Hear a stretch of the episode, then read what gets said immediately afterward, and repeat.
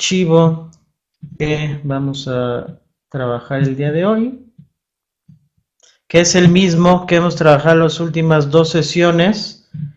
Originalmente eh, la idea era hacerlo en una sesión, pero bueno, ya nos, ya nos llevó más tiempo y lo hicimos como trilogía, entonces, del eh, trilogía del dinero, dólar, oro y Bitcoin. Ya vimos dólar y oro, que le vamos a dar un repasito a lo que hemos visto para los que no habían estado presentes, no habían visto la presentación eh, y quieren saber un poquito del tema, pues ahí está. Vamos a darle un repasito y vamos a hablar hoy de Bitcoin que no hemos tocado en los dos programas anteriores. Me regreso tantito para ver si todo está correcto, están viendo bien la presentación, se ve bien y leer un poquito comentarios. Rodolfo, saludos, Aida. La presentación sí la tenían ahí en pantalla y se veía bien. Todo ok, gracias Sergio.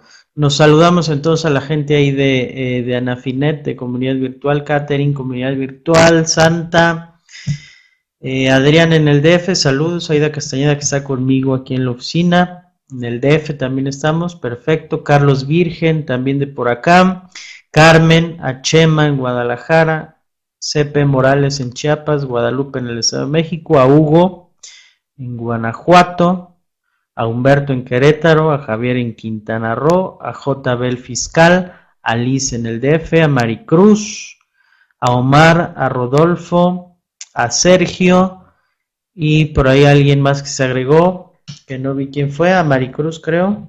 Bueno, saludos a, todos y los que se vayan sumando.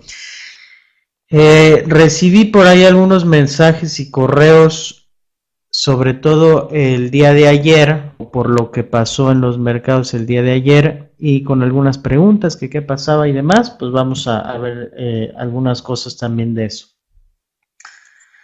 Eh, damos un repaso entonces a lo que decíamos. Habíamos visto el dólar y fíjense, no he modificado las diapositivas y nos va a dar un poquito de perspectiva de lo que hemos visto. Eh, el dólar lo empezamos a ver hace dos semanas, eh, la semana pasada empezamos a ver oro y esta semana vamos a ver entonces Bitcoin. Hace dos semanas era entonces 11 de agosto, la semana pasada 18 y esta semana 25. Entonces, digamos 11 de agosto, dólar lo teníamos a 16.30, ¿no? Ahí dice actualmente lo teníamos hace dos semanas en 16.30 y ayer ya estábamos pues prácticamente un peso más arriba, ¿no? En 17, hoy llegó a estar eh, un poquito arriba, de, hecho, de 17.30, ¿no? Entonces un poquito de perspectiva, un peso completo en dos semanas nos lo, nos lo aventamos, ¿no? Con ciertas eh, situaciones que pasaron en esas dos semanas bastante importantes, sobre todo el día de ayer, pero bueno, sin sin duda es interesante. Dos semanas, un peso más al tipo de cambio. Y luego también con el euro, ahorita vemos que no tocamos euro, estaba relativamente tranquilo el euro. Eh, platicamos un poquito que había empezado una depreciación eh, en el euro, pero se ha acelerado en, últimos días bastante fuerte, también lo vamos a ver. Pusimos unas gráficas. Eh, Ahí había tocado un máximo en 16.48 el dólar. Eh, aquí veíamos una de gráfica de 10 años y ahorita vamos a ver dónde estamos. Entonces ahí estábamos hace dos semanas. Me voy a pasar aquí a gráfica actualizada y voy a poner el dólar peso. Momentito en que carga, ahí está. Entonces teníamos, aquí donde estoy poniendo el cursor, era el previo máximo histórico hace, eh, eso fue el día 30 de julio, un poquito menos de un mes, 30 de julio, fueran, eran los 16, 48, 77 que tenemos aquí en la gráfica que yo había puesto hace dos semanas, que era en ese momento el máximo histórico, ¿no? ¿Qué pasó? Pues fíjense, después de ese máximo histórico, Miren, estos 1, 2, 3 y 4 días seguidos de una depreciación bastante fuerte. Esos cuatro días que es el 19, 20, 21 y 24 de agosto, una depreciación muy fuerte. El día de hoy, caso contrario, bajamos. El día de hoy está bajando el, eh, dólar, bastante fuerte también, 1.43% al momento y al momento está en 16.95. Ayer llegó a tocar 17.25 en términos cerrados, ¿no? Por ahí habrán escuchado más, sí, este es el precio spot, precio de mercado. Eh, ya en los bancos, ya en otros lugares lo pudieron llegar a ver eh, más caro, sí, pero ese es el precio spot del mercado. Entonces, hoy, al momento 16.95, ayer llegamos a más de 17, 17.25, ¿no? Cifras actualizadas para ponerle el contexto. Y decíamos, hace dos semanas que empezamos a, a ver eso en este programa, estábamos en 16.30. Ahora, les digo, lo que no habíamos visto, no habíamos tocado tan a fondo, el euro. ¿Qué ha pasado con el euro eh, en relación al peso. Fíjense, apenas en abril de este año, hace pocos meses, en abril de este año, el euro llegó a estar en 16 pesos. Ese fue su mínimo del año, 16 pesos. De esos 16 pesos, al día de ayer, que superó los 20, Aquí lo tenemos, desde los 16 hasta los 20 es una depreciación del 26%. 26% de mínimos de abril a máximos del día de ayer en el euro 26%. Hoy baja bastante fuerte, 2.28% y lo tenemos en los 16.30 y tantos. Sigue siendo una depreciación de mínimo a máximo del 20%. Y yo del euro no he escuchado que digan mucho, más bien he escuchado, por ahí lo, veíamos en abril, empezaban a decir, no, pues es que el peso está muy fuerte contra otras monedas, contra el euro y no sé qué tanto, y resulta que desde entonces hasta la fecha, más del 20% de depreciación contra el euro, fuera de lo que ya vimos con el dólar. Perfecto. Eh, veíamos qué decía el gobierno y la de moda es que Sí, sí, sí, el dólar está muy caro, pero la inflación eh, está muy baja y el empleo también está en niveles eh, históricos. Entonces, bueno, pues no pasa nada.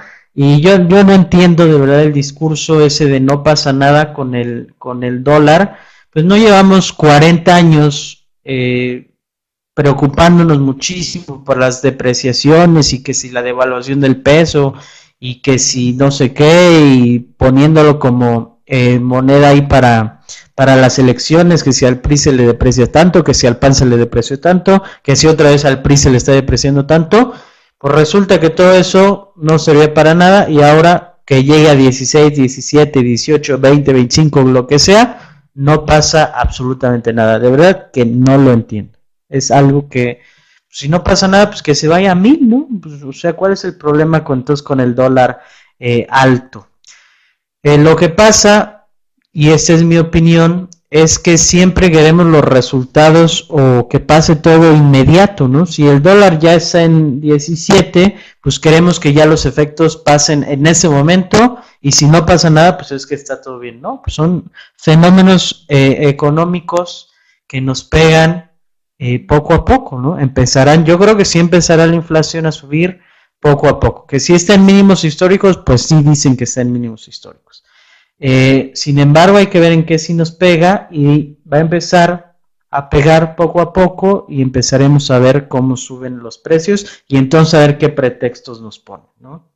Que si el empleo ahora dicen, sí, sí, sí, el dólar está a 18, pero el empleo está muy bien. Bueno, pues ahora, así son, así son estas cosas. Eh, después nos dimos un paseo por el oro.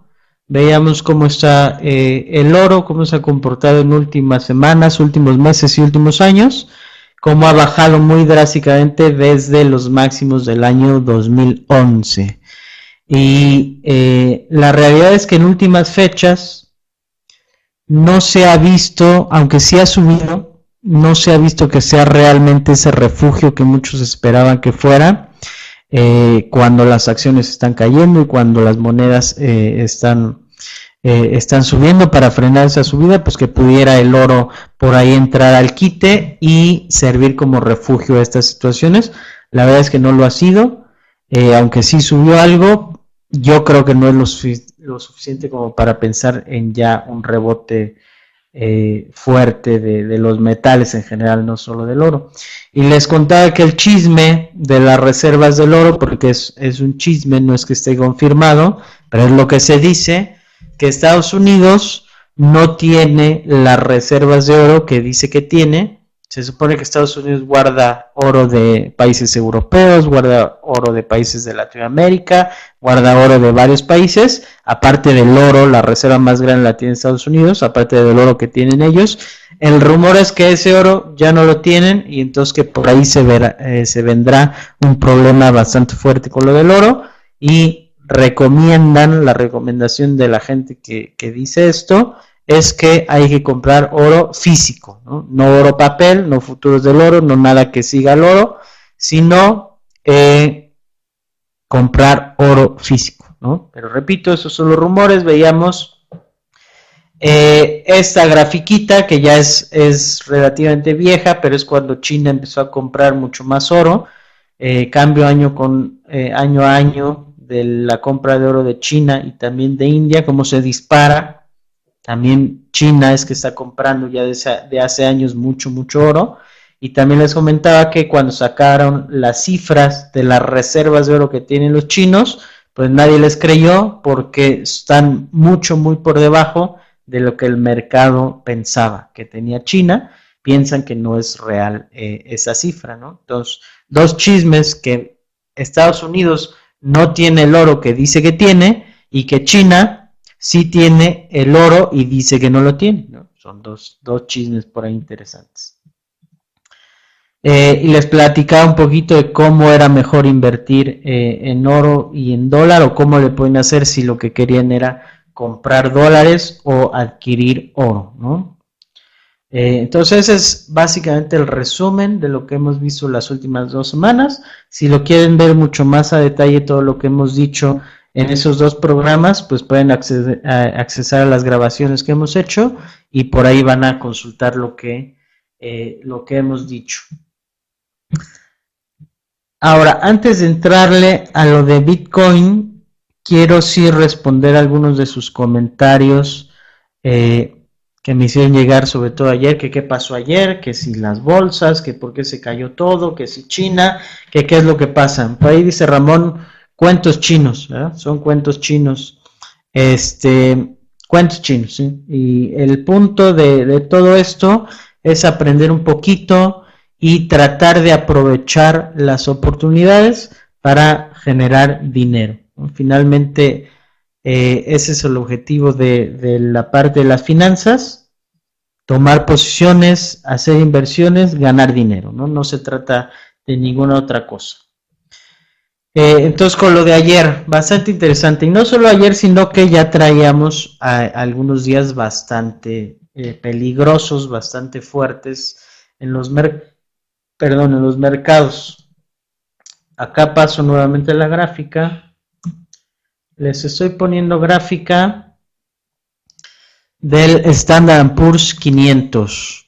Este es el principal índice que hay que checar cuando uno está viendo qué está pasando en los mercados. El más popular es el Dow Jones, pero ese no nos sirve para, eh, para mucho más. El que tenemos que ver es este, el Standard Poor's 500, y es el que tienen ustedes en pantalla. Si se dieran cuenta, vamos a poner solo el 2015. Esto es solo el año 2015. Eh, pues si lo viéramos muy simplificadamente, muy básicamente, pues sube, baja, sube, baja, sube, baja, sube, baja, no va a ningún lado. Y de repente eh, vemos la última semana, la semana de eh, la semana pasada, vemos el día 18, fue a la baja. El día 19 a la baja también, un poquito más agresivo. El día 20, fuerte baja. El viernes 21, muy fuerte la baja. Y el día de ayer, que fue eh, lunes negro y que lo vimos por todos lados eh, en los noticieros. Lo que pasó el día de ayer fue algo que pasa muy rara vez en los mercados, el nivel de volatilidad que hubo, el nivel de pánico que hubo, lo que pasó desde las bolsas asiáticas, las bolsas europeas, las bolsas americanas, todo mundo fuertemente a la baja con un pánico bastante grave. Eh, pero bueno, yo creo que bastante alertado, bastante eh, esperado y a mi entender también necesitado, ¿no? Un mercado que siempre va al alza es, es irreal, ¿no? Tiene que haber en los mercados correcciones y ya tenía mucho tiempo sin existir una corrección. Pónganle la razón que quieran, digan que es culpa de China, que es culpa de Grecia, que es culpa de Europa, de Asia, de lo que ustedes quieran. Para mí eso es poco relevante. Eh, hablando simplemente de lo financiero, de cómo hacer dinero con esto, a mí me es muy poco interesante si es China, si es Grecia, si es Australia, quien sea. Eh, lo real es que hay que aprovechar movimientos como este y listo. Lo más interesante para mí es la volatilidad. Aquí sí hubo volatilidad porque hemos escuchado durante varios meses que la volatilidad de los mercados financieros, que la volatilidad de los mercados financieros, la volatilidad en los mercados financieros hace dos semanas para ser específicos, el 5 eh, de agosto, son tres semanas, el 5 de agosto estaba en mínimos históricos, medido en 10.88, este índice de volatilidad, este es el índice de la volatilidad, estaba en mínimos. Entonces yo siempre dije, y lo habrán escuchado en, programas que hicimos, volatilidad no hay. Eso que escuchan de volatilidad es una palabra que eh, pues usan, pero no se entiende correctamente y no está bien usada. Volatilidad en mínimos históricos. Vean esa gráfica. Volatilidad, la que hubo ayer. Brincamos de ese mínimo eh, de 10.88 al máximo de ayer en 53.29 es 389% más volatilidad. Ahora, si preguntan, ¿pero qué es eso de la volatilidad o por qué se mide así o qué es? Es el índice, se define muy fácilmente, este es un índice del miedo. Entonces ahí está. El miedo ayer fue tremendo. Miedo en los mercados financieros. Hoy, por supuesto, también baja de eh, manera fuerte porque hoy los mercados están rebotando. Y entonces yo me pregunto, si ayer decíamos que China y que por eso había pasado todo, yo les pregunto a los que dicen que China. Hoy China se volvió a caer 7%. Y entonces hoy, ¿por qué los mercados rebotan? Vemos aquí el, Standard Plus 500 rebota 3%.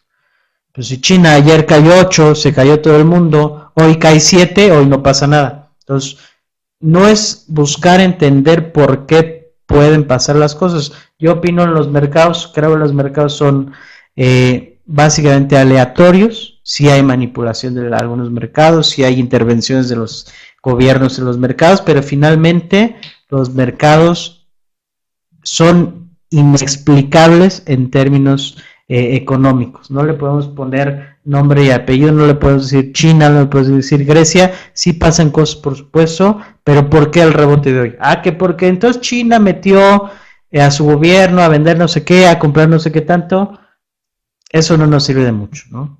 Pero bueno, ahí está un poquito opinión, un poquito diferente de lo que ustedes hayan escuchado ayer. Eh, y después seguiremos platicando de entonces cómo podemos aprovechar este tipo de movimientos. Porque ayer que hizo todo el mundo, pues vendió todas sus posiciones, tuvo mucho miedo, corrió y resulta que hoy se recupera 3% y ellos ya se quedaron fuera, ¿no?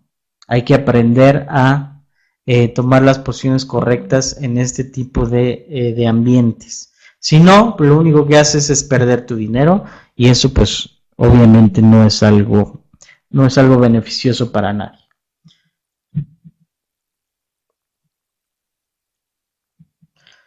Ahora sí, acabando con eso, vámonos con el Bitcoin. Contra para los presentes. ¿Alguien sabe, eh, ha escuchado el término? Seguro que sí, pero sabe exactamente qué es Bitcoin, cómo se usa, cómo se compra, cómo se opera, eh, para qué sirve, etcétera, etcétera. Aida Castañeda, Andy, Carlos, Carmen, Chema, Felipe, Fernando, Guillermo, Gustavo, Hugo, Humberto, Javier, JB, Jorge Arturo, José, Jalisco, Juan Hernández, Luz María, Maricruz, Mauro, Paco, Rodolfo, Rubén, Serge, Sergio. Saludos, por cierto, a los que no se, incorporaron eh, recientemente. Y les hago la pregunta. Andy dice que ni idea, Rodolfo dice que no sabe, Guillermo tampoco. Eh, Aida dice que es dinero virtual. Search dice que no del todo, pero que leyó que en Punta del Cielo, franquicia de café en Puebla, ya lo aceptan. Está interesante Search eso. Eh, no sabía que ya lo aceptaban en Punta del Cielo, por aquí lo apunto. ¿Solo en Puebla o sabes si lo está aceptando ya a nivel eh, de toda la franquicia? Es interesante eso. Punta del cielo, entonces aquí ya lo tengo apuntado. Es interesante ese dato que nos das. Search, solo en Puebla, perfecto. Gustavo dice moneda digital, creo, ok. Entonces vemos, Bitcoin, ¿cómo estamos definiendo? No es la única moneda eh, digital, como dice, o moneda virtual, como dijo Aida. Eh, no es la única, pero sí es la más conocida. Eh, ¿cómo le estamos llamando a esto? Son temas novedosos o relativamente novedosos porque esto se desarrolló ya en, desde 2008, que realmente no tuvo eh, adopción hasta hace un par de años. Entonces, bueno, pero es, son temas novedosos y que no hemos sabido atacar y que muy pocas veces comentamos, ¿no? Le estamos llamando, o en inglés se le conoce como cryptocurrency, y eso si lo traducimos o lo intentamos traducir, doblar al español, estaríamos hablando de una criptodivisa, una criptodivisa. O le conocen bien como ustedes dicen, una moneda eh, digital, una moneda virtual. Mayor zoom, a ver, vamos a poner así, ¿les parece perfecto? Creo que se ve mucho mejor, ¿verdad? Lo que pasa es que me estoy moviendo entre pantallas. Pero bueno, así supongo que lo ven bastante mejor. Bitcoin, entonces, le estamos llamando criptodivisa, si lo decimos en español, ¿no? Desarrollado originalmente en 2008 y de hecho su creador, aunque se pone un nombre por ahí, realmente nadie sabe quién es, quién fue exactamente el creador del Bitcoin. Eh, ¿Cómo se crea un Bitcoin? Pues si pensamos en una moneda eh, normal, pues acuñar una moneda, pues el metal, se le ponen, eh, en el caso de México, pues el águila y se le pone la denominación y pues está, eh, está acuñada aquí, ¿no? Es una moneda normal. Y una criptovisa, pues ¿cómo, cómo se crea, cómo se hace? se crea a través de un proceso que le denominan mining, que sería como minar, ¿no? imaginen una mina de donde sacan oro, pues algo así. Eh, ¿Cómo es ese proceso? Básicamente lo que es es poner a trabajar computadoras a resolver problemas matemáticos muy complejos. Y estoy hablando realmente muy, muy complejos. Se tardan semanas y meses en resolver esos problemas las computadoras. Y una vez que se resuelve eh, ese problema matemático, se crea un Bitcoin. ¿Ok? Eh, a lo mejor es un proceso que nos cuesta un poco de trabajo de entender, pero es como se hace. Hay gente que tiene servidores dedicados a, crear bitcoins y pues se tardan cierto tiempo las computadoras en generar una sola bitcoin y eh, bueno, ya se puede eh, pasar entonces al, al, mercado, por decirlo de alguna manera. El valor original del bitcoin era que con un dólar tú podías comprar 1309.03 bitcoins. Con un dólar puedes comprar 1309 bitcoins. Al valor de hoy, que son 215 dólares más o menos por bitcoin, esas 1309 bitcoins que compraste con un dólar, es decir, ese dólar ahora valdría a tipo de hoy 280 mil dólares. Un dólar valdría hoy 280 mil dólares. Eh, el valor actual decía 215 dólares por un bitcoin y tuvo un máximo histórico el año 2013, que digamos fue el año del boom del Bitcoin, todo el mundo empezó a hablar de, de qué era Bitcoin, eh, etcétera. Llegó a tocar un poco más de 1100 dólares. Cada una de estas monedas, estas cripto, esta criptodivisa, cada una de esas monedas llegó a valer más de 1100 dólares. Hoy valen 215 dólares. Vemos que es una moneda ahí sí muy volátil, ¿no? De repente vale mil, de repente vale 200, empezó valiendo pues centavos de dólar, ¿no? Una grafiquita de lo que ha hecho el Bitcoin eh, en el año, de enero, primero de enero a la fecha, Vemos cómo pues estuvo, empezó en 300 dólares, llegó a estar abajo de los 200 dólares, regresó a los 300, luego se movió por los 200 eh, y tantos, luego volvió a subir arriba a los 300 y actualmente pues decíamos alrededor de 215. Esto es realmente muy volátil, ¿no? Y ese es el histórico una gráfica histórica de lo que ha hecho eh, el Bitcoin. Si vemos, pues valía realmente al principio, pues realmente no estaba ni siquiera medido, porque era totalmente desconocido, en cero, o sea, valía centavos.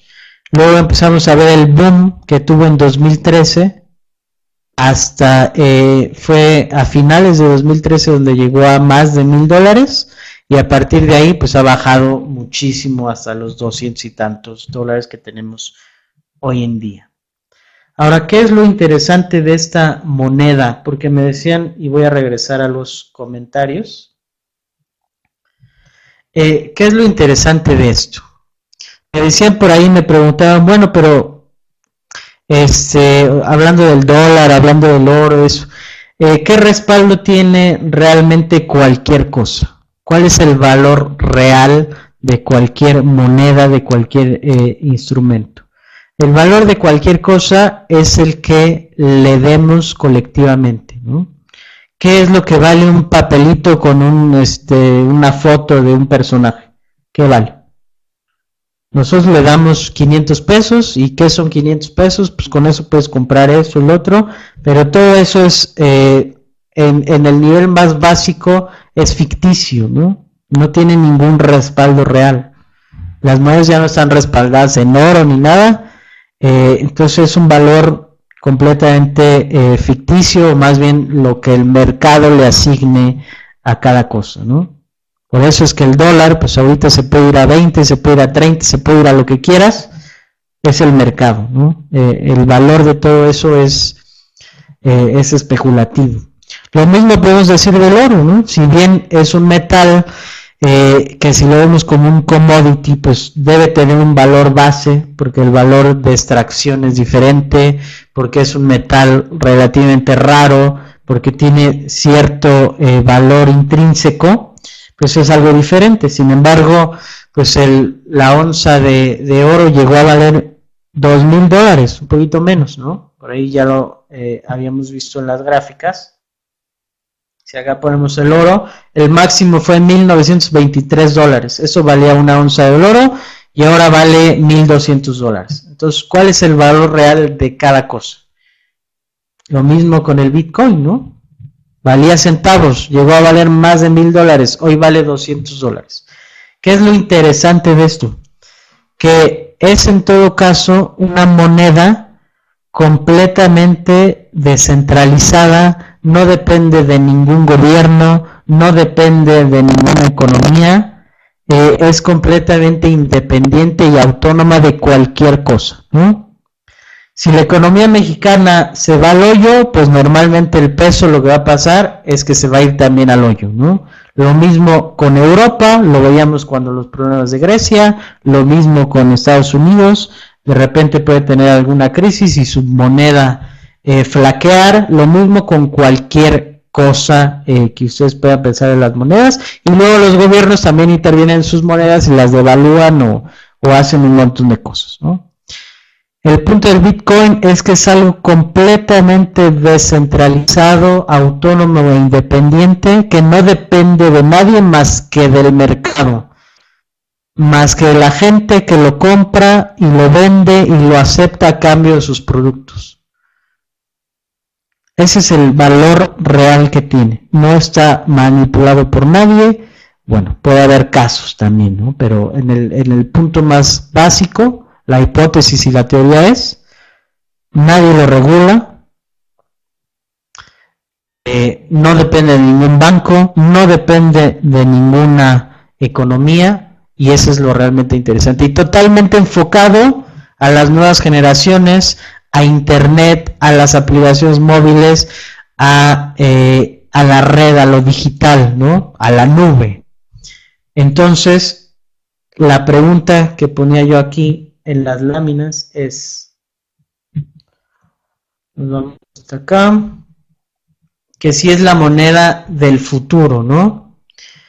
Y eh, la situación es que las autoridades financieras y económicas de diversos países pues no lo han definido, ¿no? No ha podido definir qué es, qué tratamiento le damos a esto, qué tratamiento legal, qué tratamiento fiscal le podemos dar a este tipo de instrumento es dinero, lo tratamos como una divisa, lo tratamos como si yo comprara, eh, tengo pesos y compro dólares, tengo pesos y compro euros y eso pues no me genera ningún problema, más que estoy cambiando de una divisa a otra. Eh, y bueno, puedo tener a lo mejor una pérdida ganaria, una ganancia cambiaria, pero mucho más de ahí no pasa, ¿no? Simplemente estoy cambiando una moneda por otra, no hay mayor implicación. Eh, o lo tratamos como un producto, es decir, tú estás vendiendo, no estás cambiando dinero por dinero, sino que estás vendiendo un producto o estás recibiendo a cambio como pago eh, una especie de pago en especie, que no va a ser en dinero, sino que esto es otra cosa, ¿no? O lo definimos como algo totalmente diferente y es un nuevo tipo de activo, ¿no? ¿Cómo lo presentamos contablemente?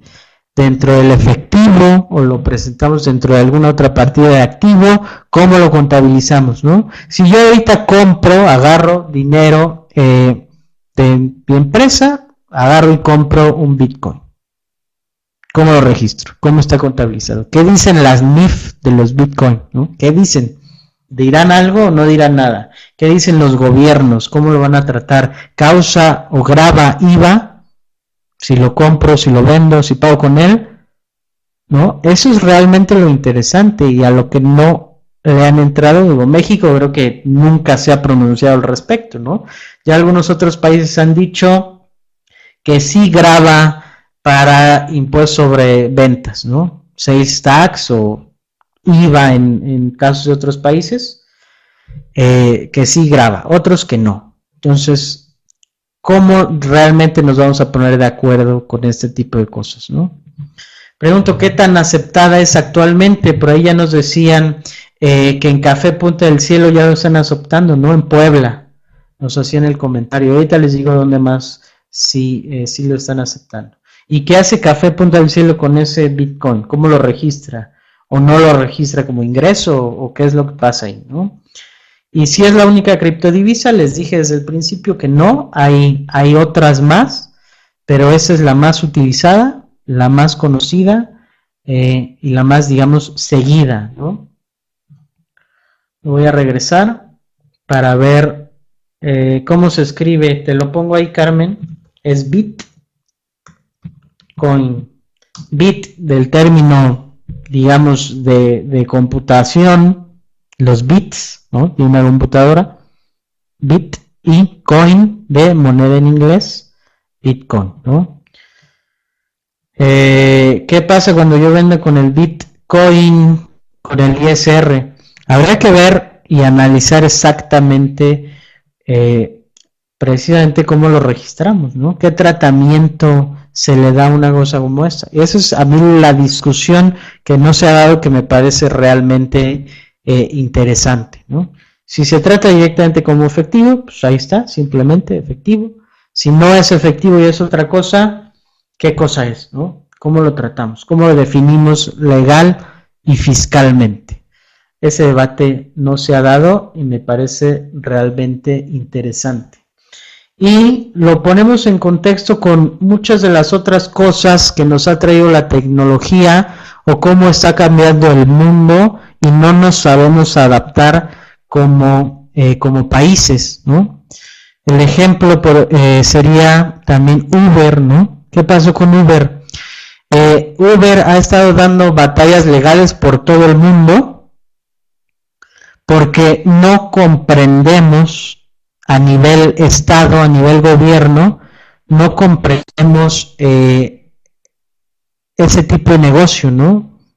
No lo sabemos eh, tratar, no sabemos qué tratamiento darle. ¿Son taxis o no son taxis?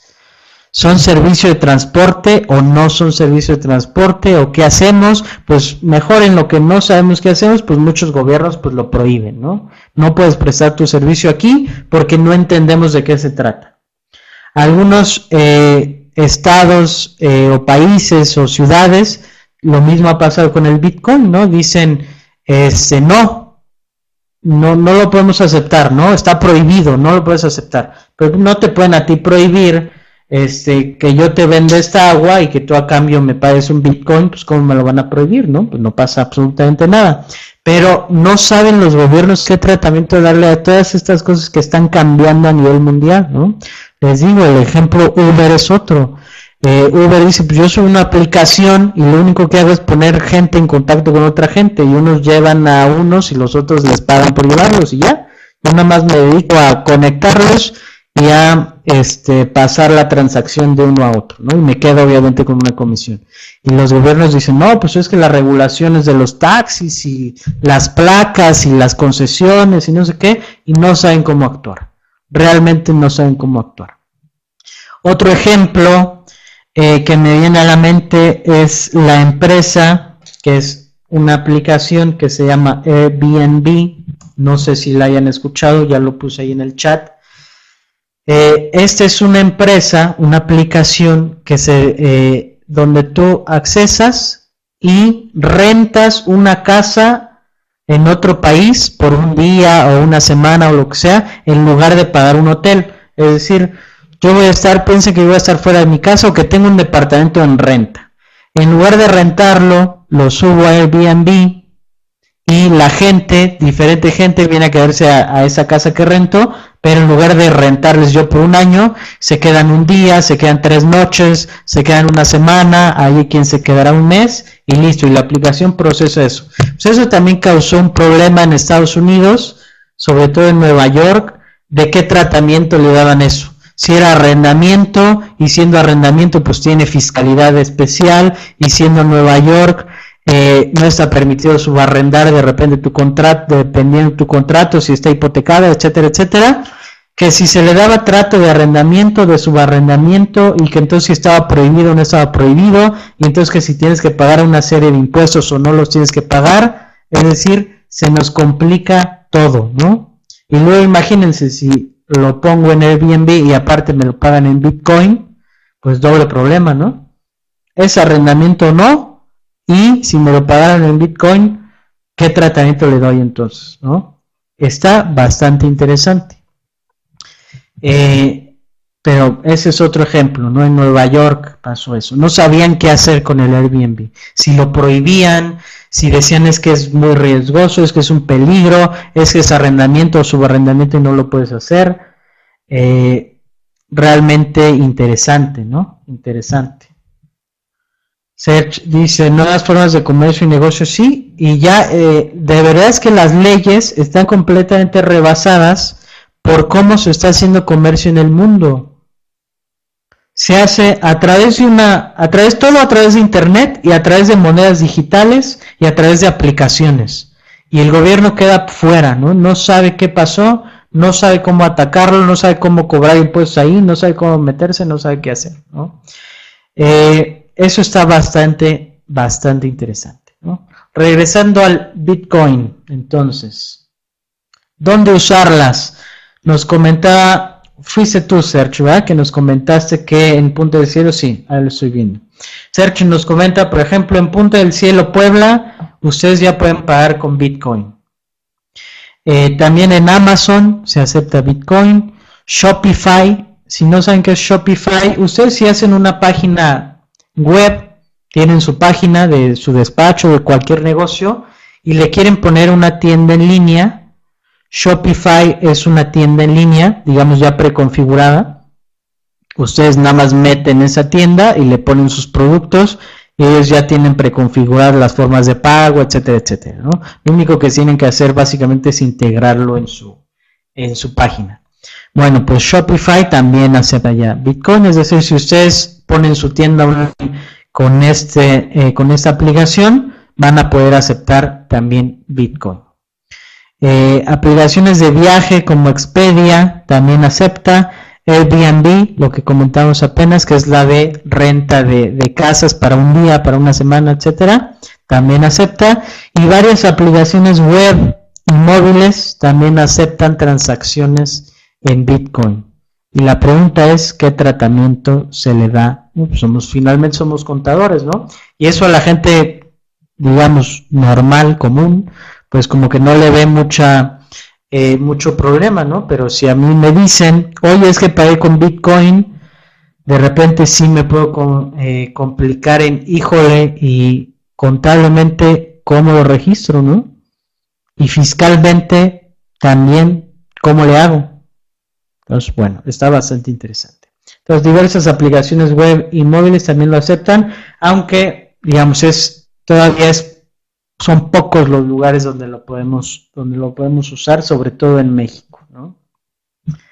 Ahora, ¿cómo adquirirlas? ¿Cómo es el proceso de yo? Pues órale, yo me interesó esto del Bitcoin, pues voy a comprar una a ver de qué se trata, a ver cómo le hago y cómo puede ser. ¿Cómo tiene que ser esto? A ver, eh, ¿dónde guardan su dinero normal, físico? En una cartera, ¿no? Pues hay una especie de cartera digital para que ustedes guarden su Bitcoin. Eh, entonces tienen que descargar, si lo van a hacer en su computadora, una eh, cartera digital. Por cierto, esos archivos, la cartera digital, los archivos de Bitcoin, deben a pesar varios gigabytes. Varios, varios gigabytes y cada vez van creciendo más, ¿no? Pues son, imagínense cadenas digitales de sus declaraciones o sus XMLs Imagínense eso multiplicado miles y miles de veces, una cadena enorme de datos. Eso es, digamos, su Bitcoin y su cartera digital. Pesan muchísimo en un disco duro.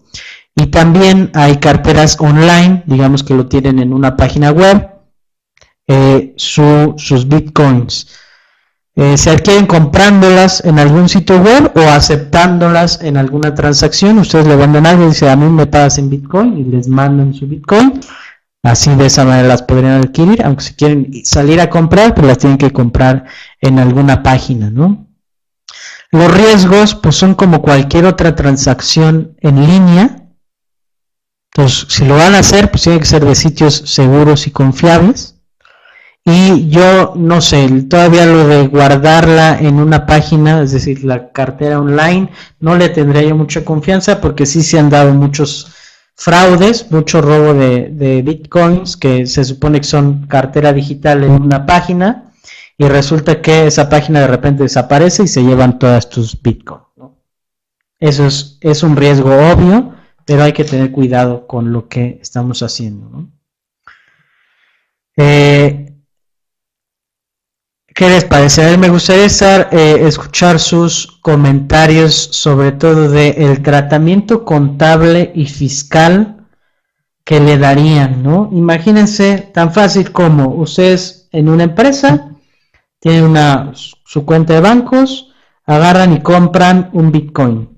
¿Cómo lo registran? ¿Cómo lo pondrían en su contabilidad?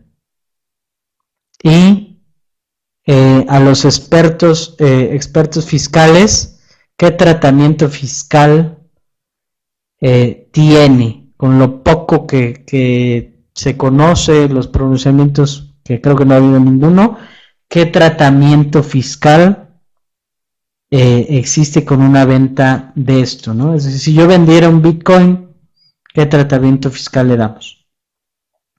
Andy dice que a inversiones lo mandaría. Ok.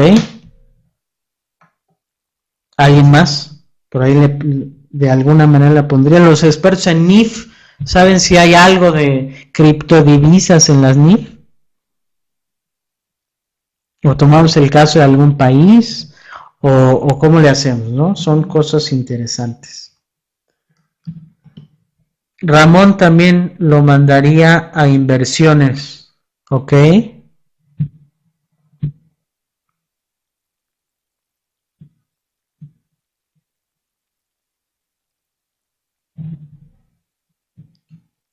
Entonces, según esos dos criterios, bueno, lo, tomamos entonces como una inversión. Ahora, si yo tengo bitcoins y viene Ramón y me dice, yo quiero este saber qué onda con eso y yo se la vendo, esa venta de bitcoin causa IVA ¿O es una, una transacción cambio de efectivo por otro? ¿O qué es? ¿Cómo lo tratamos para términos fiscales? ¿Es una, enajenación o, de qué se trata? Si lo registré como inversiones, pues está como raro, ¿no? Dice Andy, eh, cambio de divisas. Javier dice que es un activo intangible. ¿Ya ven lo interesante que puede ser? Eh, también tuvimos problemas, este, por cierto, parecido a lo que pasa también con PayPal, ¿no? Mucha gente no sabe darle el tratamiento eh, a tenerlo en, PayPal.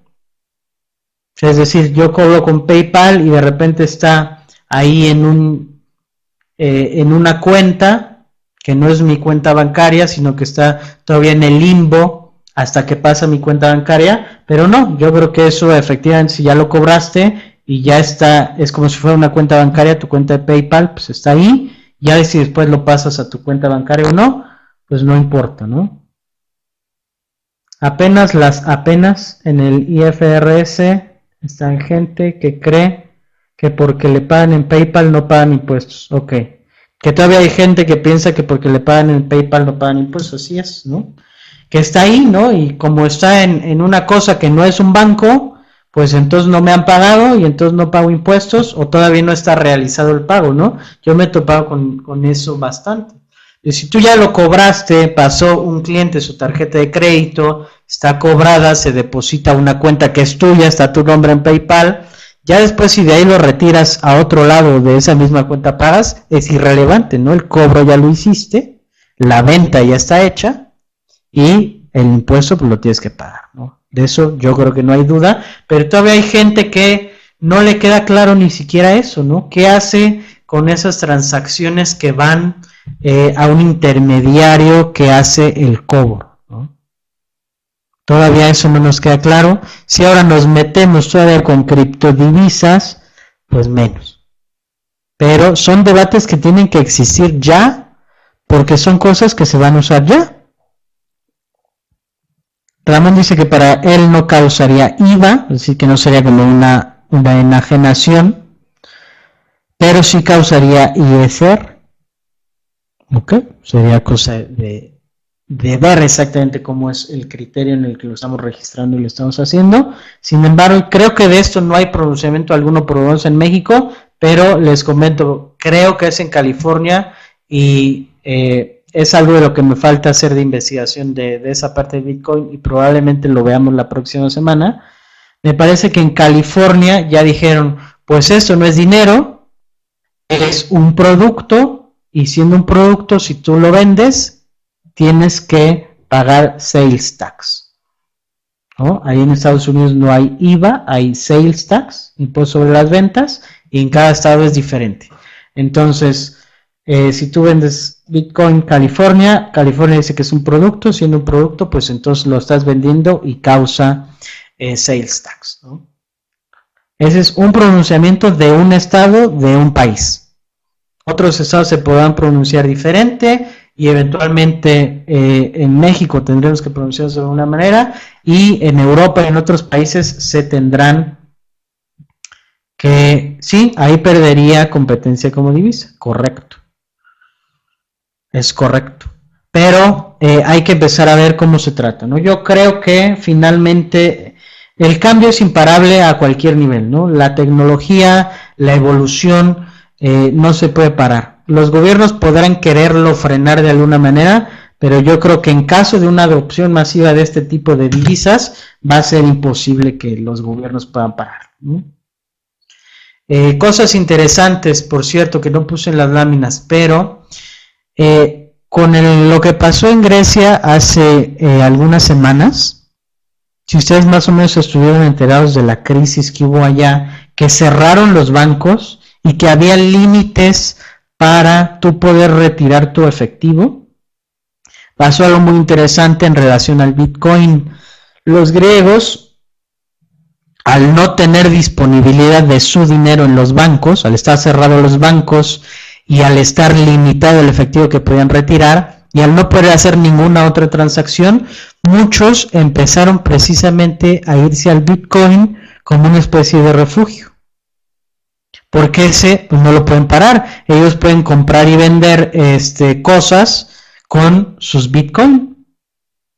Pueden comprar y ya dependerá de quién los acepte, ¿no? Pero si el banco me lo cierran, si no hay circulante, si no hay dinero, pues entonces empiezo a intercambiar otras cosas. Y en este caso algunos griegos, Tampoco digo que haya sido súper generalizado, pero sí hubo un repunte en la cotización del Bitcoin en esos, fueron unos 3, 4 días que empezaron a verlo como refugio y empezó a subir la cotización de la divisa, hablando del Bitcoin, de la criptodivisa, y fue bastante interesante, ¿no? Incluso hay unos cajeros en Europa, no estoy seguro que los haya en Estados Unidos, pero sí los hay en Europa, donde tú llegas al cajero digamos, para ponerlo en términos este, sencillos, escaneas tu Bitcoin como si fuera un código de barras bidimensional, que de hecho es una especie de, de CBB, de código QR, lo escaneas en el cajero y el cajero te da euros y con eso le estaban dando la vuelta a los topes de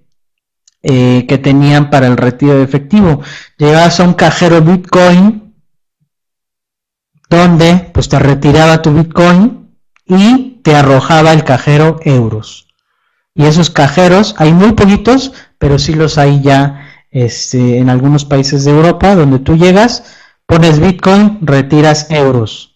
Entonces, ya estamos con cierto avance, ¿no? También es cierto. Y es importante eso, porque ¿qué pasaría en caso entonces de una crisis con una moneda? Podrían tomarlo como refugio y eso se pondría bastante interesante, ¿no? Y a ver cómo reaccionarían en ese momento los gobiernos, ¿no? ¿Hay algún tope para comprar Bitcoin? No. Y lo otro interesante que no dije es, eh, la otra parte interesante del Bitcoin, aparte de que no, es, eh, no depende de ninguna economía, ni banco central, ni nada, hay un número finito de Bitcoins que van a existir. Es decir, en el proceso de minado de Bitcoins, al llegar a un número exacto, ya se acabó y ya no va a haber más. Siempre van a circular en el mercado el mismo número y entonces se protegen de cohesión inflacionaria. Siempre hay el mismo, no me pongo a imprimir dinero y entonces el dinero vale menos. No, siempre hay el mismo número de bitcoins en el mercado cuando se llegue al máximo. Todavía no se llega, todavía se siguen minando. Y voy a buscar rápidamente para darles el número exacto.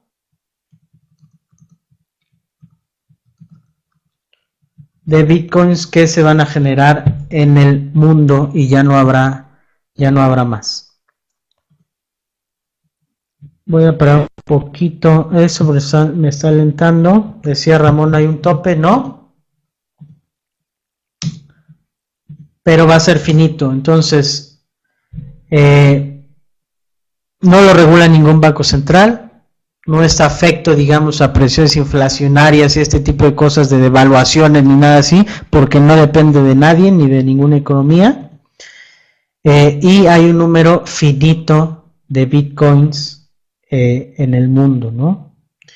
Y aquí metiéndome rápidamente internet, les encontré algo, por ejemplo, países donde eh, declararon ilegal el Bitcoin, por ejemplo, en Bolivia, lo declararon ilegal en 2014, en Bangladesh, en China está restringido a cierto número, en Ecuador está prohibido, en Indonesia está prohibido, en Kirguistán está prohibido, en Rusia está prohibido, en Tailandia está prohibido y en Vietnam está prohibido.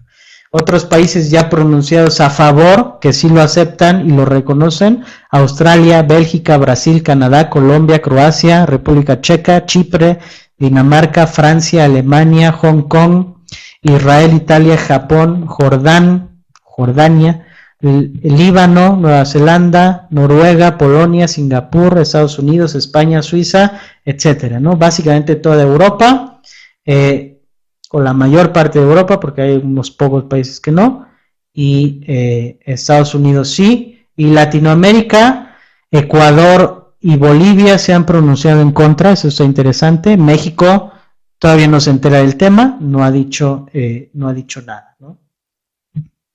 Y ahí pueden investigar un poquito más eh, si, gustan. En internet está toda la información, obviamente. Y ya lo, ya lo tendremos, ¿no? Eh, el máximo de bitcoins son 21 millones. En el momento que lleguemos a 21 millones de bitcoins, ya no se van a hacer nunca más. Ese es el límite que hay en el momento que haya 21 millones ya no se imprimen más, ya no se hacen más, ya no hay eh, nada más al respecto. Eh, aquí seguimos con las calcetas al revés, ¿no? Parece que no nos hemos enterado, ¿no? Y de repente yo no dudo que empiecen entonces con la evasión fiscal por ahí con los bitcoins, ¿no? Yo empiezo a cobrar bitcoins, no dice nada la ley del ISR, no dice nada las NIF, pues entonces, más bien, no pago impuestos, ¿no? No dudo que haya quien se aviente por ahí una estrategia bastante interesante con Bitcoin, ¿no? Eh, ahora, ¿cuál es el límite real del Bitcoin? Pues que no tenemos realmente cómo utilizarlo para comprar, digamos, para ir al súper y comprar comida con el Bitcoin. Por lo menos en México todavía está complicado, ¿no? Todavía está complicado en México. Pero en otros países ya se puede. Ya por último, porque ya se acabó el tiempo, les comparto esta liga, por ahí Santa me ayudas a replicarla. Ahí está. Ese es un artículo de 2013 de una reportera de Forbes que eh, vivió con Bitcoin una semana y platica cómo le fue, ¿no? Es decir, tenía unas Bitcoins y dijo, lo único que voy a hacer, voy a comer, dormir, este, pasear por la vida y sobrevivir solamente en Bitcoin por una semana. Y ahí está, les compartí el artículo, ahí pueden entrar y ver cómo le fue, ¿no? ¿Qué pudo comprar, qué no pudo comprar, qué complicaciones tuvo y qué cosas sí pudo hacer? Obviamente sobrevivió, ¿no? Obviamente sobrevivió, no murió esta reportera Forbes, eh, pero está bastante interesante la, la noticia, cómo vivir con Bitcoin por una semana. Yo creo que en México no se podría, de entrada porque eh, está difícil encontrar dónde comemos. Aunque según nos dijo Search, si nos vamos a Puebla, pues sí podemos comprar en Punta del Cielo por lo menos agua y un pan, ¿no? Entonces a lo mejor ya sería posible. Pero bueno, yo los dejo hasta la próxima semana y eh, muchas gracias por su atención y nos vemos la próxima. Saludos.